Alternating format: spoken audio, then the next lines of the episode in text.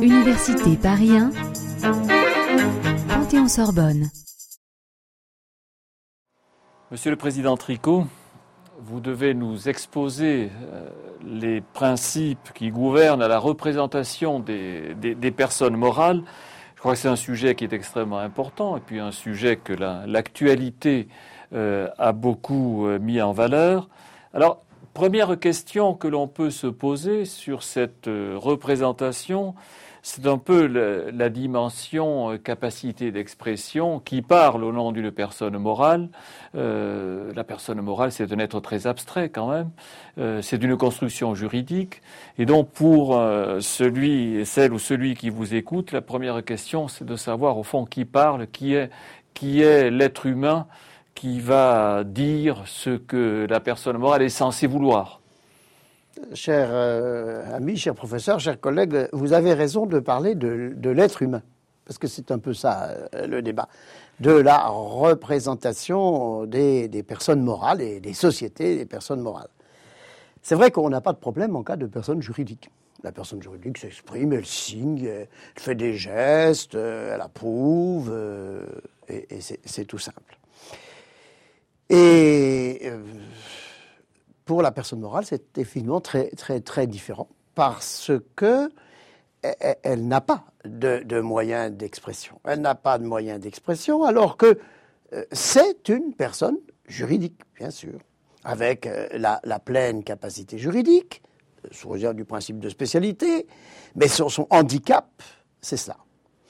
Alors d'ailleurs, on a beaucoup réfléchi et certains disent ou parlent d'une d'une réalité technique euh, à propos des personnes morales, d'une réalité organique. J'ai même lu des propos sur des dérives anthropomorphiques.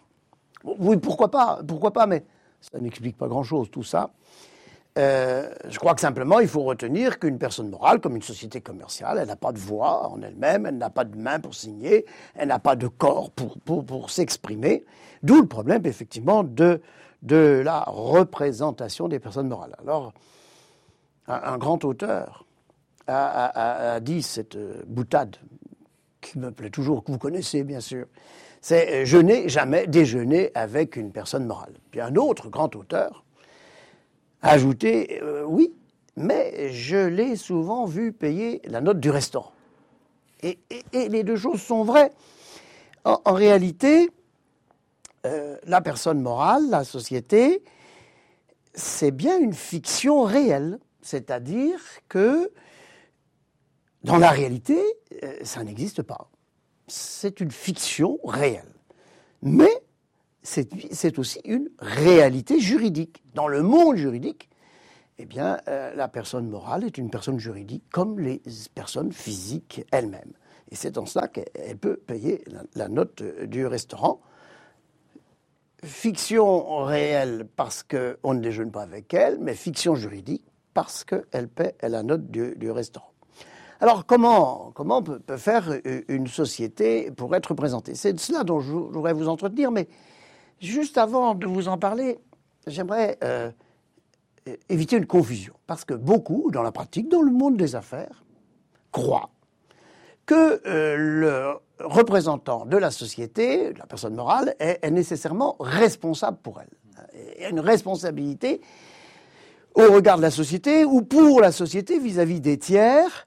Euh, il, tient le principe suivant, je représente, donc je suis responsable. C'est une croyance extrêmement courante au point qu'on voit des, des, dirigeants de société dire Oh, je ne signe pas, comme ça je ne serai pas responsable. Alors je crois qu'il faut leur dire que ceci est le fruit d'une erreur et même d'une certaine naïveté, parce que la question de la responsabilité, ce n'est pas celle du représentant, c'est celle euh, du dirigeant. Et, dirigeant et, représentant, ça n'est pas nécessairement euh, la même chose. Alors, euh, pour évacuer le problème, moi, ce que je vous propose, c'est faire un très très rapide panorama, mais très bref, des, cas dans lesquels le dirigeant peut être responsable, si vous le voulez bien, oui. Euh, on pense tout de suite à la responsabilité pénale. C'est celle qui fait peur euh, aux dirigeants de société. Et responsabilité pénale des personnes physiques, des personnes morales, bien sûr. Je crois, mais je ne suis pas très pénaliste, je reconnais. Plus commercialiste. Mais je crois que franchement, cette, crainte est exagérée. Les honnêtes dirigeants ne risquent pas grand-chose au regard du droit pénal. Toujours est-il que le droit pénal euh, poursuit effectivement l'auteur de l'acte. Et finalement, quand on y réfléchit, il ne recherche pas véritablement la qualité du dirigeant. Celui qui a fait. Et, ça peut être un exécutant, mais qui a fait euh, au nom, pour le compte, ou avec les moyens de la société, des actes comme euh, ouvrir une vanne et polluer toute une rivière, bah, c'est quand même bien celui-là qui l'a fait qui risque pénalement d'être recherché. Il, n'est pas, euh, pas, dirigeant, mais pénalement, il peut être responsable sur des faits incriminés extrêmement précis, avec une sanction pénale. Et puis, c'est intéressant d'en parler parce que précisément en droit pénal est née cette fameuse théorie de l'exonération de la responsabilité pénale dès lors que celui qui est recherché peut montrer, prouver qu'il a donné une euh, délégation de pouvoir. Alors, euh, pénal, euh, oui, avec l'action civile qui peut en découler. Plus important, plus concret, plus, plus réel, c'est le cas de la, responsabilité civile des dirigeants responsabilité civile, qui est une responsabilité civile normalement et toujours et en principe fondée sur la faute de gestion. Ce n'est pas une responsabilité de plein droit, c'est une responsabilité fondée sur la faute de gestion et seul le dirigeant qui commet une faute de gestion, dirigeant de droit ou de fait d'ailleurs, mais dirigeant peut être recherché. Mais il ne peut pas être recherché euh, individuellement et et il y a une responsabilité collégiale. Je, tombais euh, presque par hasard, mais l'arrêt déjà connu et célèbre, sur un arrêt de la Chambre commerciale du 30 mai 2010 rendu à propos du crédit martiniquais. Et la question était de savoir euh, si les membres du conseil d'administration, les administrateurs du crédit martiniquais, étaient personnellement fautifs. Et la Cour de cassation, dans cet arrêt extrêmement récent, leur répond ceci. Mais ce n'est pas un, revirement, vous le savez bien, c'est vraiment l'application la plus classique. Commet une faute individuelle chacun des membres du conseil d'administration ou du directoire d'une société anonyme qui, par son action ou son abstention, participe à la prise d'une décision fautive de cet organe, sauf à démontrer qu'il s'est comporté en administrateur prudent et diligent, notamment en s'opposant à cette euh, décision. Vous savez bien qu'on peut faire noter hein, au procès verbal euh, le fait euh, de s'opposer à une décision qui est prise collégialement. Donc c'est une responsabilité à la fois individuelle et collective. Collective parce que c'est tout le collège qui est recherché comme responsable, mais c'est chacun des membres de ce collège qui est responsable solidairement en principe, enfin, qui peut être recherché solidairement comme responsable du dommage. Responsabilité collégiale, mais il faut dire, et c'est par là que je propose d'en terminer d'ailleurs, euh, trois cas. Ou bien on recherche la responsabilité du dirigeant ou des dirigeants de la société vis-à-vis de la société elle-même, vis-à-vis des actionnaires euh, ou des associés de la société.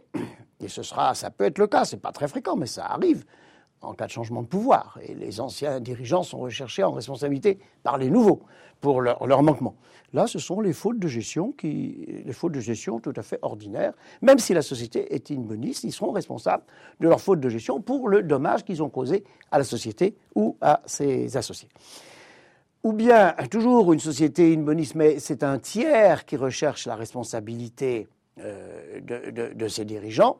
Et là, la jurisprudence, même celle de la Chambre commerciale, a créé et développé l'idée de faute détachable ou séparable pour dire les dirigeants ne sont pas en principe responsables personnellement, individuellement, pour leurs fautes. C'est la société qui doit assumer la réparation. Et ils ne le sont que si la faute est séparable ou détachable, ce qui implique une certaine gravité de cette faute, une inaptitude à exercer les fonctions, un caractère euh, quasiment très volontaire hein, de, la commission de cette faute.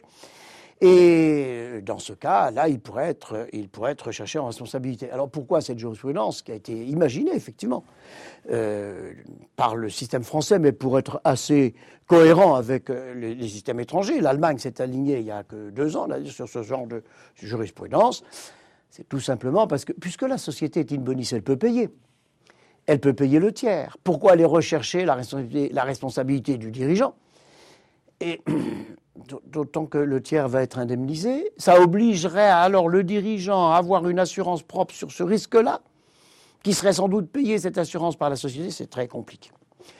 En revanche, et ça c'est presque une particularité française, mais c'est la loi qui le dit, s'il y a une faute de gestion même antérieure et que la société est en liquidation judiciaire, alors là, toutes les fautes de gestion passées euh, sont recherchées sans distinguer selon, comme vous le savez, les, fautes détachables ou, séparables. Alors je crois que c'était utile de rappeler ces quelques mots parce que euh, on, le voit bien, représentation et responsabilité ne, sont pas liés, ne sont pas liés. Les critères sont, totalement euh, différents. Le représentant qui signe n'est pas nécessairement responsable, mais euh, il n'est pas euh, nécessairement non plus un dirigeant. Donc euh, les choses ne sont pas, ne sont pas emboîtées. il convient de, de s'interroger pour savoir comment s'articulent précisément ces questions. Et je vous propose, dans un deuxième temps, d'en parler à propos d'un cas pratique d'actualité qui est un peu surprenant. C'est le cas des SAS, des, des sociétés par action simplifiées dans lesquels on constate, euh, on voit naître une jurisprudence des cours d'appel de Versailles et des cours d'appel de Paris en particulier, qui retiennent très concrètement que le représentant, euh, le directeur du personnel euh, dans ce type de société ne pourrait pas signer une lettre de licenciement parce que, disent les arrêts, seul le président de la SAS peut représenter la société. Alors on peut réfléchir sur ce problème très pratique et voir comment le mal est arrivé. Voilà.